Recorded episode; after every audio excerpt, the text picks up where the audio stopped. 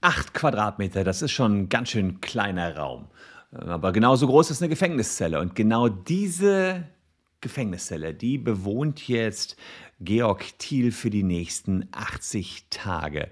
Er hat kein Handy, kein Fernsehen, kein Computer, hat eine Stunde Hofgang am Tag und das alles nur, weil er die GEZ-Gebühren, die Rundfunkgebühren nicht zahlen möchte. Georg Thiel ist ein Rundfunkverweigerer und er sagt, bevor ich die Rundfunkgebühren zahle, gehe ich lieber in den Knast.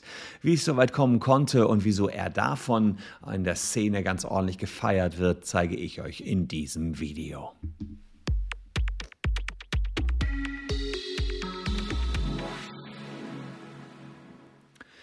Hallo, ich bin Christian Solmecke, Rechtsanwalt und Partner der Kölner Medienrechtskanzlei Wildeborger und Solmecke. Und lasst gern ein Abonnement für diesen Kanal da wenn euch rechtliche Themen interessieren. Und über den Rundfunkbeitrag habe ich hier immer mal wieder berichtet in der Vergangenheit. Und jetzt äh, hat das Ganze echt kuriose Ausmaße angenommen. Es gibt den Georg Thiel, der wohnt in Borken und er hat in seinem Haushalt weder Fernsehen noch hört er Radio. Ähm, als äh, sein letztes Radio im Jahre 2010 kaputt ging, meldete er das bei der GEZ und hat gesagt, er hat keine anderen technischen Geräte, die gebührenpflichtig wären. Und damit wurde die GEZ-Gebühr in Höhe von 17,50 Euro ausgesetzt und sein Mitgliedskonto bei der GEZ gelöscht. Soweit, so gut. Es ist nur so, dass damals noch Regelungen galten, die heute nicht mehr gelten. Denn 2013 wurde die GEZ mehr oder weniger aufgelöst und es wurde eine geräteübergreifende bzw. geräteunabhängige Rundfunkbeitrag eingeführt und es wurde auf den heutigen Beitragsservice umgestellt. Das heißt, egal ob ihr ein Rundfunkgerät habt oder nicht, ihr müsst erstmal latzen. Es flatterten jetzt bei Thiel Rechnungen in den Briefkasten und er hat gesagt, ich zahle hier überhaupt nichts. Ich zahle meine Rundfunkgebühren nicht. Der Deal hat äh, die Briefe dann zurückgeschickt und hat auch weiter keine Zahlungen vorgenommen. 2016 war es dann so, dass die Stadtkasse Borken äh, die nicht gezahlten Rundfunkgebühren vollstrecken wollte. Sprich, die haben ihm einen Gerichtsvollzieher auf den Hals geschickt und der sollte jetzt eben die Knete eintragen, äh, eintreiben. Und der Gerichtsvollzieher stand da und sagt: So, pass mal auf, ähm, sag mal, was du an Geld hast, leg mal dein Vermögen offen. So ist das. Man hat so ein Vermögensverzeichnis, muss sagen, was man hat. Und daraus kann man dann schauen, was ist pfändbar. Normalerweise wäre jetzt der Gerichtsvollzieher hingegangen und hat geguckt, was steht hier. Ein Fernseher stand dann da ja offenbar nicht, den er hätte wegnehmen können. Ähm, und Fernseher ist auch nicht ganz so einfach. Kann man nur Austauschfändung machen gegen Schwarz-Weiß-Fernseher oder irgendwie sowas. Ähm, auf alle Fälle er äh, wollte jetzt erstmal wissen, was hast du für ein Vermögen, was kann ich dir wegnehmen? Und jetzt hat der Thiel gesagt, ich sag dir nicht, was ich für ein Vermögen habe. Ich, ich fülle das Ganze nicht aus. Ich verweigere die Auskunft. Ja, und was macht der Staat, wenn man die Auskunft verweigert und man jetzt nicht weiß, was hat er, was können wir dem wegnehmen? Dann versucht er, diese Auskunft zu erzwingen. Das ist die sogenannte Erzwingungshaft. Und jetzt sitzt der Georg Thiel seit dem 25. Februar in der Justizvollzugsanstalt Münster und sagt, ich sage hier gar nichts. Ich gebe überhaupt keine Vermögensauskunft ab. Ich sage nicht, wie viel Knete ich habe und überhaupt. Der Gag ist, der hat ja jetzt keine Straftat begangen, sondern er schuldet etwas. Ja, er schuldet jetzt erstmal eine sogenannte nicht vertretbare Handlung, nämlich die Auskunft darüber, ob er Geld hat oder nicht Geld hat, über sein Vermögen und woran man vielleicht wenden kann. Also die Stadt Borken will sich jetzt Geld holen.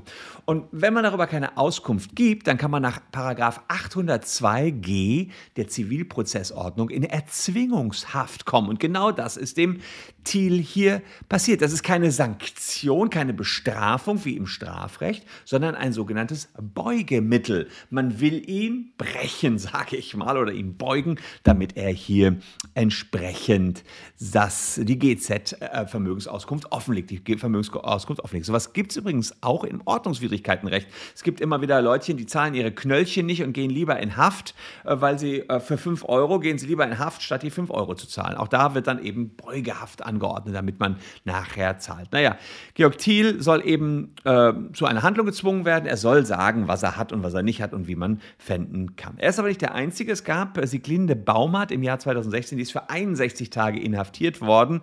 Ähm, und äh, ja, sie werden halt in der Nichtzahler-Szene als Helden gefeiert, solche Leute wie der Thiel. Natürlich Rundfunkbeitrag brauche ich euch hier nichts äh, zu erzählen. Warum gibt es den? Der ist hoch umstritten. Ähm, es geht darum, dass wir einen unabhängigen Rundfunk äh, haben wollen. Gerade im Dritten Reich war es so, Rundfunk war Staatsfernsehen und man sieht es auch in China. Wir wollen halt bloß kein Staatsfernsehen, wir wollen nicht gefärbten Rundfunk. Man sieht es in den USA, da gibt es dann Republikanerfernsehen, gibt es Demokratenfernsehen. Wir, wir, haben in unserer Verfassung mal gesagt, wir brauchen was Unabhängiges.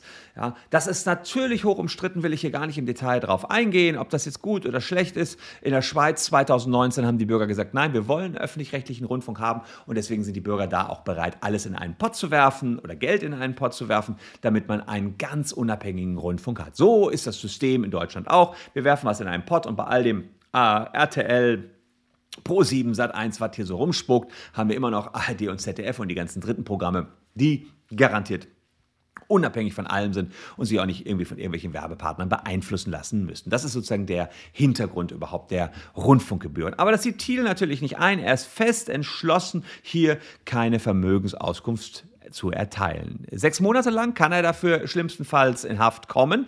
Das ist die Höchstdauer der Erzwingungshaft. Und er sagt, ich zieh's durch. Ich bleibe die sechs Monate in Haft. Und er engagiert sich auch in der Initiative Rundfunk frei und die hat zum Zahlungsstopp aufgerufen und will einen Volksentscheid zur Abschaffung des Rundfunkbeitrages erreichen. Ja, die Frage ist, was passiert jetzt mit Thiel nach den sechs Monaten? Ja, man weiß dann ja immer noch nicht, wie viel Vermögen er hat und wie man da rein vollstrecken soll. Und hier ist es so, die Schulden, die er hat äh, durch den nicht gezahlten Rundfunkbeitrag, die sind jetzt durch die Haft nicht ver nicht, nicht, nicht verschwunden. Ja, die sind immer noch genauso da. Ja, er ist also immer noch verpflichtet, hier Auskunft zu erteilen. Die Auskunft darauf, ähm, wie viel Knete er jetzt hat oder nicht. Und jetzt wird es gleich richtig skurril. Jetzt wird es ein bisschen kompliziert, aber richtig skurril. Ähm, es ist jetzt so, die, ähm, wenn er jetzt die Auskunft erteilt, dann könnte diese Erzwingungshaft sofort beendet werden. Das steht in 802i Zivilprozessordnung drin. Also er müsste jetzt einfach nur sagen, ja, ich habe so und so viel Knete, dann wäre er augenblicklich frei, aber es würde dann auch in sein Vermögen entsprechend vollstreckt werden können. Das will er ja nicht unbedingt machen und insofern kommt er nach sechs Monaten frei. Er darf danach auch nicht sofort neu verhaftet werden. Das ist auch ganz interessant. Äh, es ist nämlich so, dass er zulässig jetzt erst einmal äh, eine weitere Ladung wiederum zum Termin zur Abgabe der Vermögensauskunft ist.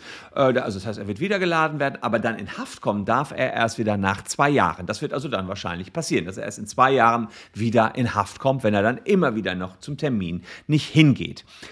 Jetzt kommt aber der äh, große Gag. Diese Erzwingungshaft, die er jetzt hatte, die kostet ja Geld. Und die kostet so 100 bis 150 Euro. Das ist ein Teil pro Tag, wohlgemerkt. Das ist Teil der Vollstreckungskosten. Sprich, wenn der jetzt hier tatsächlich äh, die vollen sechs Monate im Knast sind, sind, dann sind es 180 Tage roundabout, ah, 100 Euro, dann sind 18.000 Euro Haftkosten entstanden. Ohne Scheiß. 18.000 Euro Haftkosten für die Erzwingungshaft, die dann eben nicht geklappt hat.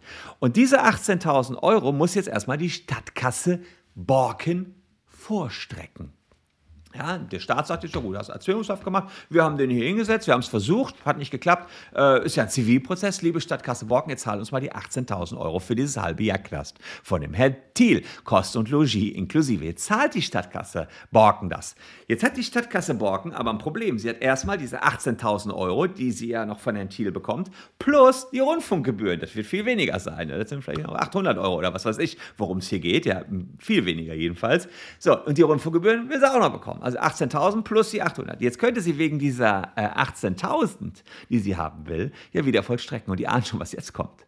Jetzt kommt das äh, schöne Perpetuum mobile. Ähm, sie würden wieder klagen, sie würden auch wegen dieses Geldes dann wieder ähm, den Anspruch haben auf eine Vermögensauskunft. Er würde wieder die Vermögensauskunft nicht erteilen und würde wieder dann auch dafür in den Knast wandern. Die Katze beißt sich förmlich in den Schwanz. Die Frage ist natürlich, wer hält das länger durch die Stadt Borken oder der gute Herr Thiel, der immer wieder ins Gefängnis muss. Denn die acht Quadratmeter sind jetzt ehrlicherweise nicht so cool. Dass er da jetzt kein Fernseher und kein Radio hat, ist ihm ja offenbar egal denn er hat ja auch so keinen Fernseher und kein Radio. Möchte ähm, sie auf erneute Haft verzichten, kann die Stadt auch hier Eintragung Thiels ins sogenannte Schuldnerverzeichnis beantragen. Das wäre sozusagen noch eine Alternative, die die Stadt hätte. Dann äh, werden andere öffentliche äh, Institutionen gewarnt und alle, die mit ihm einen Deal eingehen wollen, sehen, ah, der steht im Schuldnerverzeichnis. Ja, und er hat eben Probleme, dann irgendwie Kredite zu bekommen. Ja, es hätte schon einige Folgen für ihn. Ob ihn das allerdings abhalten würde, hier weiter zu protestieren, wage ich doch mal ganz, ganz schwer zu bezweifeln. Also die Stadt Borken ist jetzt tatsächlich in der Zwickmühle drin. Was soll sie machen? Sie hat jetzt auch noch riesigste Kosten irgendwie produziert. Mal gucken, ähm, wie der Fall hier ausgeht. Ich werde es einfach mal weiter beobachten für euch und deswegen lohnt sich auf jeden Fall ein Abonnement für diesen Kanal. Würde mich jedenfalls freuen, wenn ihr uns noch ein bisschen treu bleibt. Ich gebe mein Bestes, solche kuriosen Fälle für euch ausfindig zu machen. Diesmal ging es um den Rundfunkbeitrag. Der ist schon lange ziemlich umstritten und ich bin mal gespannt, was da noch so kommt. Hier noch zwei Videos, die euch ebenfalls interessieren könnten, die zu euch passen könnten. Ansonsten sehen wir uns an gleicher Stelle morgen schon wieder. Ich danke für eure Aufmerksamkeit. Bleibt gesund. Tschüss und bis dahin.